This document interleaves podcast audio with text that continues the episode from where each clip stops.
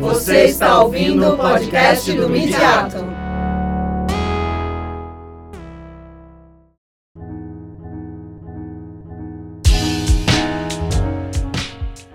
Olá, você está ouvindo as apresentações do terceiro simpósio Linguagem e Práticas Midiáticas, Crítica das Representações e Mediações, que celebrou 10 anos do nosso grupo de pesquisa. Ele foi realizado em abril de 2019 na Escola de Comunicações e Artes da USP e contou com a apresentação de 20 pesquisadores.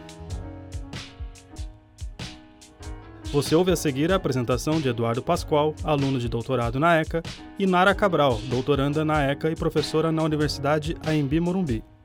Eles falaram sobre a série Cidade dos Homens e a circulação crítica das duas temporadas mais recentes, exibidas em 2017 e 2018.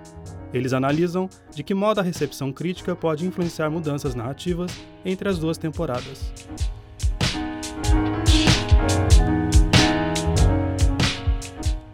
Boa tarde a todos. Boa tarde. A gente queria agradecer né, a, oportunidade de apresentar no simpósio. Esse trabalho que a gente vai apresentar, do mesmo modo que os outros, né, que todos falaram, foi um, um processo, ele ainda está em processo. Então a gente agradece bastante os diálogos que nós tivemos com todos vocês imediato, nas apresentações que nós já fizemos. E todos os comentários foram bastante importantes para a gente conseguir redirecionar né, o, o trabalho e tentar apresentar esse processo que ainda tem a, a, a vir, né, essa ideia de continuidade. É, a gente vai analisar o, a série Cidade dos Homens nas duas temporadas mais atuais, em 2017 e 2018. É, essa série ela estreou em 2002 na, na Globo. É uma série produzida pela Katia Lund e pelo Fernando Meirelles, pela O2, né? Eles fizeram logo depois da filmagem de Cidade dos Homens e ou desculpa, de Cidade de Deus, e é interessante porque ela ela apresenta essa estética do Cidade de Deus para a TV. E ela estreia em outubro de 2002 com uma audiência de mais de 50%, logo depois da, da novela das oito da, da época, né? E o Cidade de, de Deus ele só vai ao ar em 2006. Então a série, por todo momento que a série está, está ao ar, a, essa estética do Cidade de Deus ela não aparece na TV aberta. Né? Então essa série que é responsável um pouco por, por difundir isso que o Fernando Meirelles leva ao cinema. Apesar de Cidade de Deus ter feito 3 milhões de espectadores, ainda assim na TV aberta ele só aparece em 2006. Né? Então isso também é interessante para a gente é, pensar nessa série como um marco dessa estética se a gente pode dizer, mais verossimilhante, né, mais realista para a TV aberta. É, a gente escolheu analisar essas duas últimas temporadas, de 2017 e 2018, porque elas vêm depois de um hiato de 12 anos da, da, das primeiras temporadas. As primeiras já foram estudadas um pouco, né, bastante no nosso campo e tal. E a nossa intenção, mais do que estudar é a narrativa, né, a temática da série, analisar um pouco a circulação crítica que essas últimas duas temporadas tiveram, principalmente a, a mudança de temática e de narrativa da, da, do, dos episódios de 2017, que foram quatro episódios, para os episódios de 2018 também quatro episódios. Depois de 2018 a série ela acaba, é, era para continuar, mas teve um problema com, os, com o protagonista e ela, e ela é interrompida. Mas a nossa ideia é um pouco uh, compreender os tensionamentos discursivos presentes na, na série, nessas duas últimas temporadas, e também a circulação crítica da, dessa, dessas obras, né, dessa obra, desses episódios nas redes sociais e na imprensa, e a comparação dessas duas temporadas. Como que essa circulação crítica ela altera e se altera a perspectiva narrativa da obra e essa circulação na temporada de 2018. Bom, é, a gente teve aí o desafio, né, Edu, de tentar colocar em diálogo conceitos com os quais eu trabalho, com os quais o Edu trabalha, né, a série não é exatamente o obje meu objeto de estudo, nem exatamente o objeto de estudo do Edu, né? Na verdade, para mim é tudo novo, porque eu não trabalho nem com audiovisual, né? Então, claro que é um desafio. E a gente também tentou resgatar um pouquinho conceitos da história do Midiato, de diferentes momentos, né, em diferentes fases, para colocar em diálogo, já que é um simpósio também de 10 anos do grupo. Então, a gente tentou é, né, concretizar esse objetivo, colocando aí uh, em diálogo os conceitos de mediação e de discurso. Eu trabalho uh, com o conceito de discurso, né, e a gente tentou também trazer esse conceito de mediação, até pelo tema do evento. Então, né, a gente teve esse objetivo. A gente está entendendo mediação, né, a partir, claro, como todos aqui estão trabalhando, né, a partir do Silverstone, do Coldry, né, então entendendo a mediação como um processo Uh, que é um processo de interpretação, de tradução, de transformação, então um processo de codificação, decodificação, recodificação, de transformações, de negociações múltiplas. E a gente tem que lembrar que esse processo se faz em face da espessura da linguagem, portanto, do discurso, então esse é o primeiro ponto uh, de conexão. Uh, a gente também traz a questão do discurso para pensar que esses processos de mediação, principalmente quando a gente fala da recepção e da circulação crítica, que é o nosso foco, uh, se dão dentro dos quadros uh, de referências culturais de um tempo e lugar, portanto, dentro dos quadros discursivos.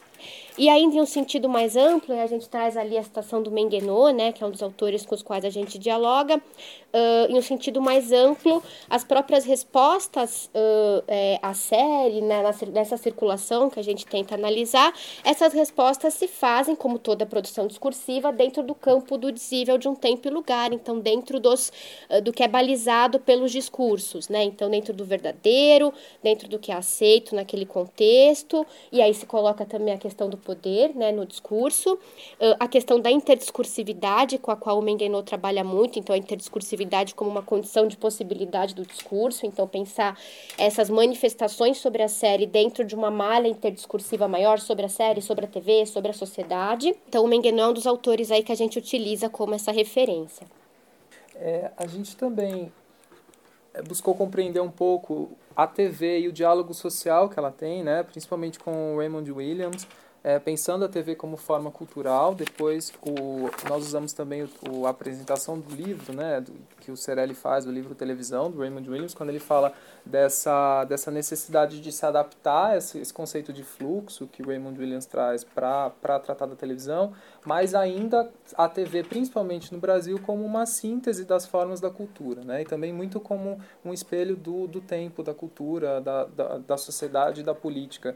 E a gente tentou refletir um pouco como que isso está presente nessa série, nessa mudança de contexto, e aí mais uma vez a importância de pegar uma série que era muito popular na, de 2002 a 2005, passa um tempo sem e volta depois de 12 anos, né? Como que a série também acompanha essa ideia de alteração é, na cultura, na, na sociedade, na política, na economia, etc. Como que ela é, atualiza ou não essas tramas narrativas para um contexto social dessa época, né, comparado à época em que ela estreou. E para isso, a crítica de mídia, nós acreditamos que é uma ferramenta teórico-metodológica importante para analisar também essa circulação crítica e como que a série fecha esse ciclo, produção, temática, circulação, e como que essa circulação ela, ela altera a temática e a produção da série na temporada de 2018, né? Como que que fecha esse, esse contato, esse diálogo da produção com o espectador. Isso foi bastante importante. E aí a gente levanta uma espécie de hipótese, né, pensando no nosso, nosso, nessa pesquisa, como que esse contexto social, político, social, cultural, econômico, ele influencia a produção e ele altera ou não a narrativa da série de uma temporada para outra. Apesar de ser muito breve, 2017 para 2018, a temporada de 2017 ela trabalha com muitos flashbacks. Então a parte inédita da série é pequena. É, se a gente for pensar em tempo, ela se concentra praticamente na duração de um episódio e o restante é flashback. Então eles conseguem gravar poucas, é, pouco material inédito e o restante é flashback. Tanto que é, os primeiros episódios, eles usam muito dessa estrutura de flashback, é, nessa temporada de 2017, né, que a gente pode considerar que é a quinta temporada. Eles retomam a estrutura da série, a estrutura padrão, focada nos dois protagonistas, o Laranjinha e o Acerola, que agora já, tão, já são adultos, têm suas profissões, têm filhos, etc., e tem um problema que surge no primeiro episódio que perpassa, que é o filho do Laranjinha que precisa de uma cirurgia é, cardíaca e a rede pública não cobre, tá? enfim, tá com problema para cobrir, eles precisam de dinheiro para conseguir é, pagar um, a cirurgia num hospital particular. E aí eles tentam buscar uma saída em todos os episódios. Aí volta é, o retrato do primeiro episódio da primeira temporada, que é o Laranjinha procura, é, tentando levar o remédio para a avó que precisa. E aí tem, é, enfim, uma situação com, com tráfico na favela e tudo.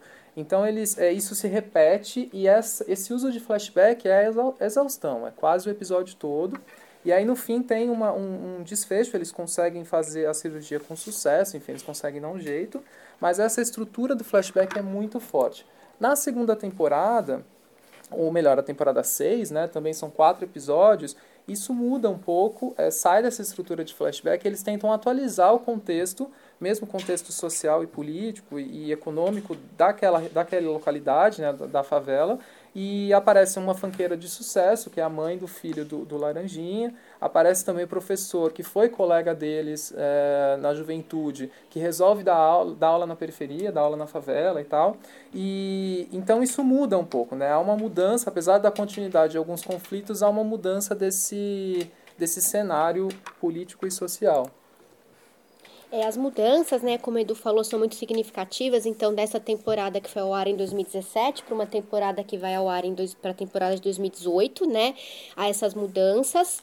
Uh, novos temas surgem, novos personagens aparecem, né? E a hipótese que a gente uh, tenta discutir, e parece que é isso mesmo, né, Edu, até o momento, uh, nós pode ser que existe uma, uma relação entre essa mudança que é significativa entre a temporada 2017 e 2018 e a repercussão da temporada de 2017 junto ao público, junto à crítica especializada, mas, sobretudo, até mais junto ao público nas redes sociais, essas repercussões que aparecem aí. E a gente tá, né, a nossa, a nossa proposta no trabalho é justamente mapear esses discursos circulantes que estão aí na esfera uh, do jornalismo profissional de um lado, tanto em textos críticos quanto em matérias gerais sobre a série, quanto também na esfera da recepção não especializada, seja né, por meio das redes sociais.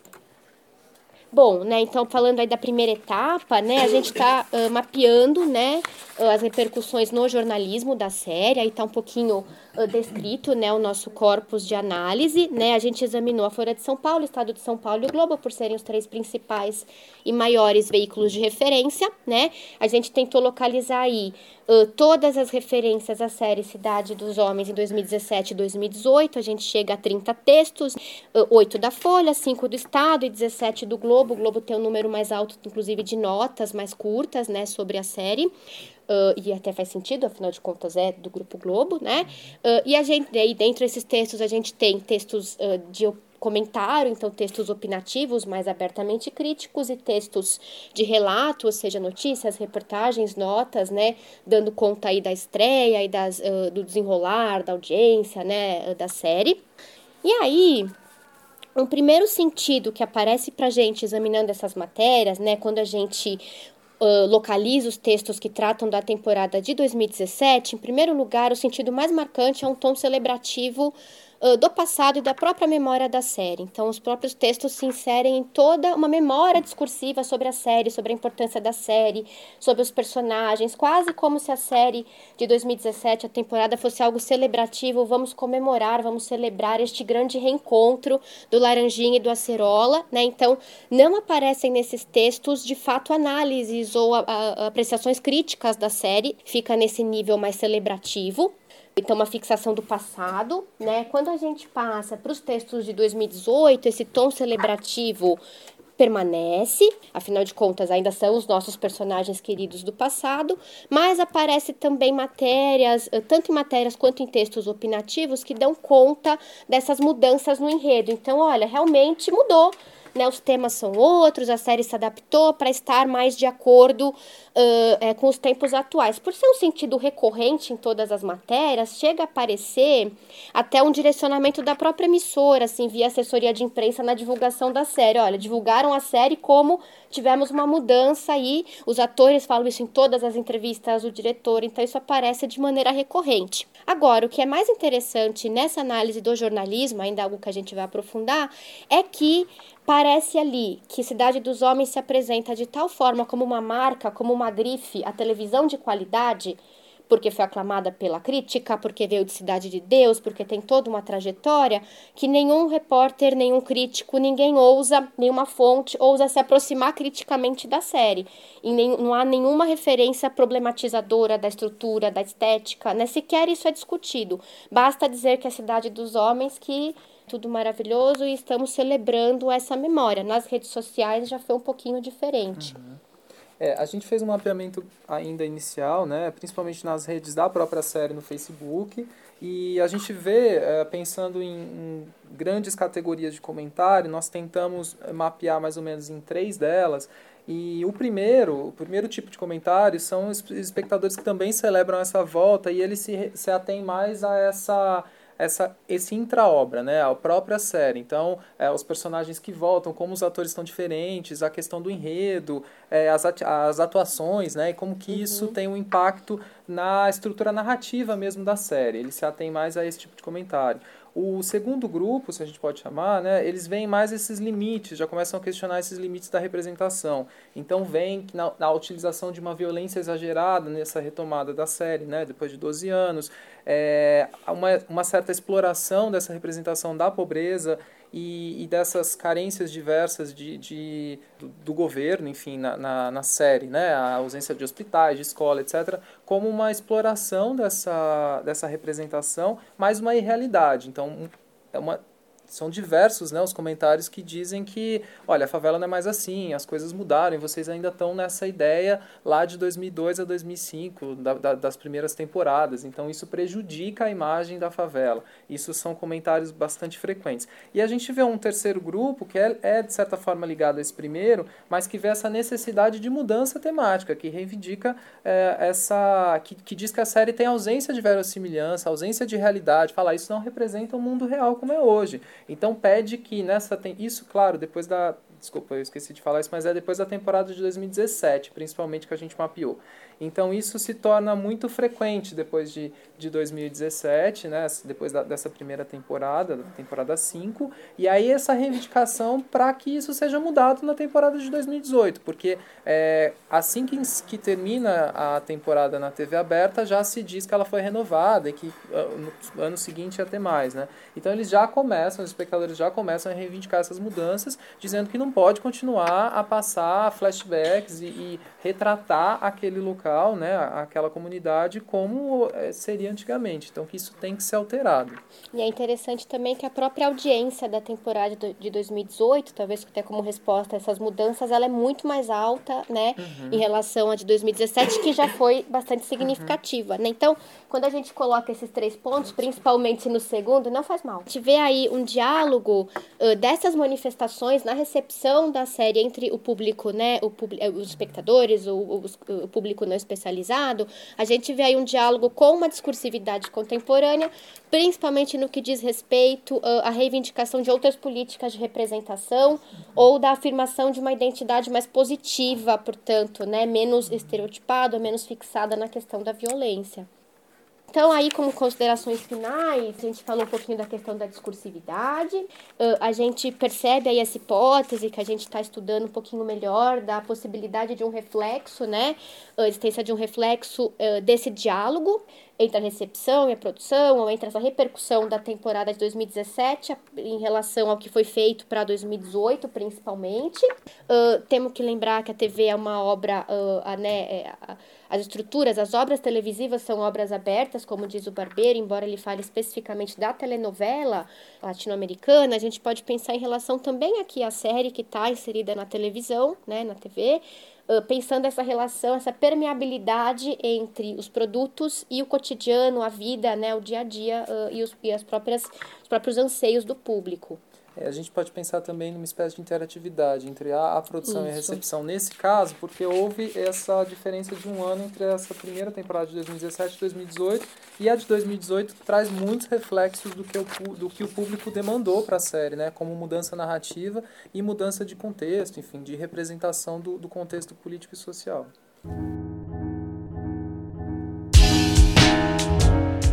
Obrigada por nos acompanhar até aqui.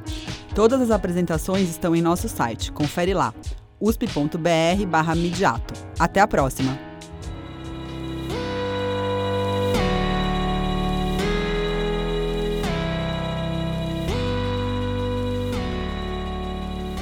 Esse podcast é uma produção do Midiato, da Escola de Comunicações e Artes da Universidade de São Paulo. Ele foi produzido em agosto de 2019 e gravado no Departamento de Cinema, Rádio e TV da ECA USP.